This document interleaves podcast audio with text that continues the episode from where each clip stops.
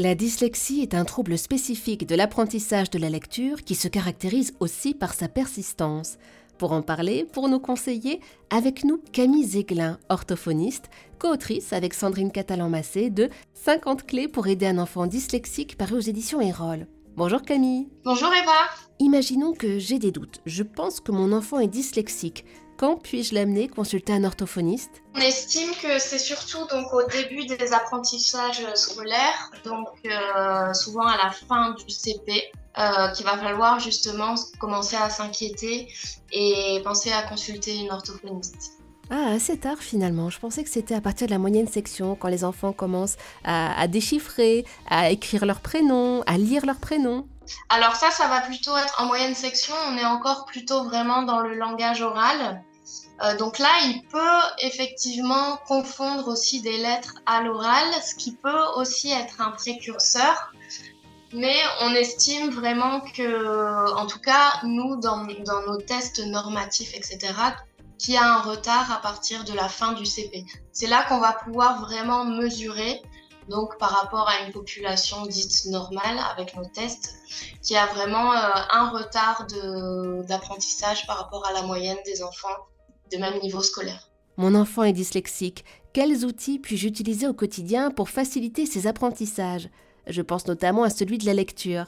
Ce qui est extrêmement important, c'est que l'enfant ne perde pas la motivation à lire, qu'il comprenne que la lecture a un but pour pouvoir comprendre des histoires. Par exemple, s'il aime les mangas, pour pouvoir comprendre un descriptif sur un match de foot. Donc, il faut vraiment que ça soit, qu'il y ait un aspect ludique au quotidien. Donc, on peut par exemple utiliser des jeux de société, même un jeu de société classique, essayer de lire ensemble les questions qu'on pose sur le jeu de société, ce qui va travailler aussi le fait de gérer la frustration. On peut aussi utiliser des repères visuels, de couleurs, comme ce qu'on fait en séance, donc, par exemple, essayer de souligner des P en rose, des P en vert, et essayer de garder un petit peu ce code couleur au quotidien. Et puis, alors ça, c'est plus technique, mais de plus en plus, il y a des logiciels qui se développent pour les dyslexiques. Donc ça, ils ont un peu tous leurs points positifs, points négatifs. Ça va vraiment être aussi en fonction des troubles de l'enfant et de ses, son niveau scolaire.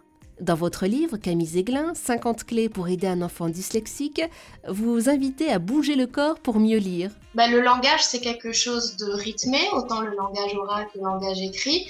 Donc le fait d'accompagner par exemple un mot, le structurer en syllabes et le structurer aussi avec son corps, ça va aider l'enfant à retenir la segmentation d'un mot.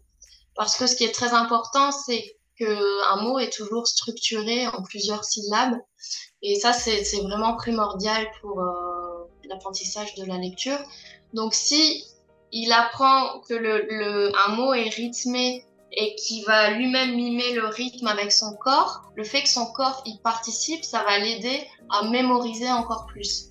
Parce qu'il y aura un canal, euh, un canal en plus justement le fait de, par exemple, apprendre des cours en musique, ça c'est quelque chose qui se fait de plus en plus.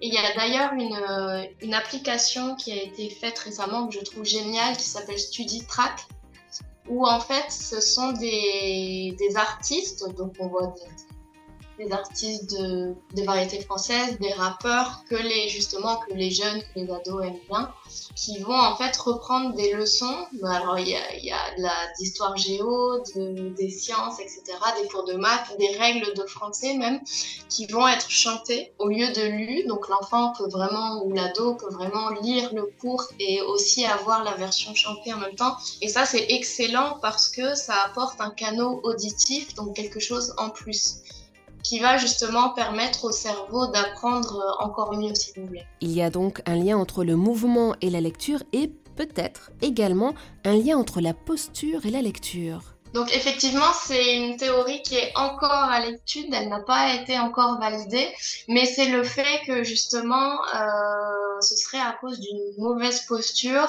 et de mauvais mouvements des yeux que l'enfant aurait pendant la lecture qui serait à l'origine de la dyslexie.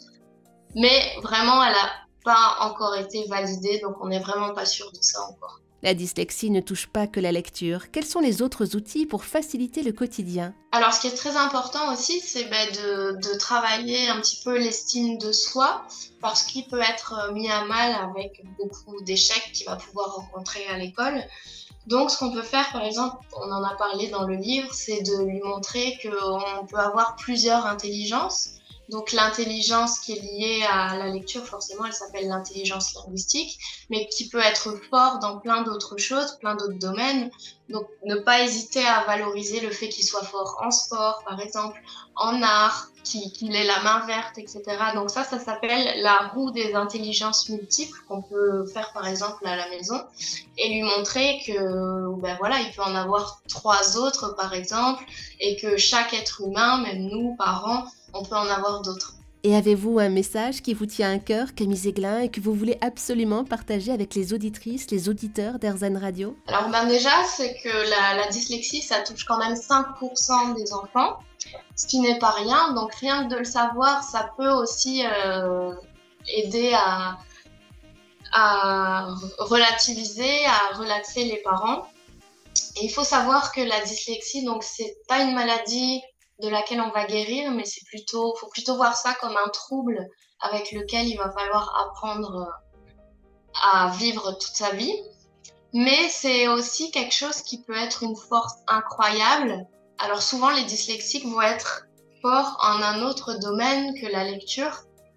Et il faut pas hésiter justement à valoriser autre chose, par exemple le fait qu'il soit bon en maths, qu'il ait un bon raisonnement, qu'il soit bon en dessin, qu'il soit bon en sport, euh, qui soit bon en cuisine. Vraiment axé sur le fait que ben n'y a pas que la lecture dans la vie et que ça n'est pas de sa faute et qu'on a nous-mêmes parents compris que ça n'était pas de sa faute.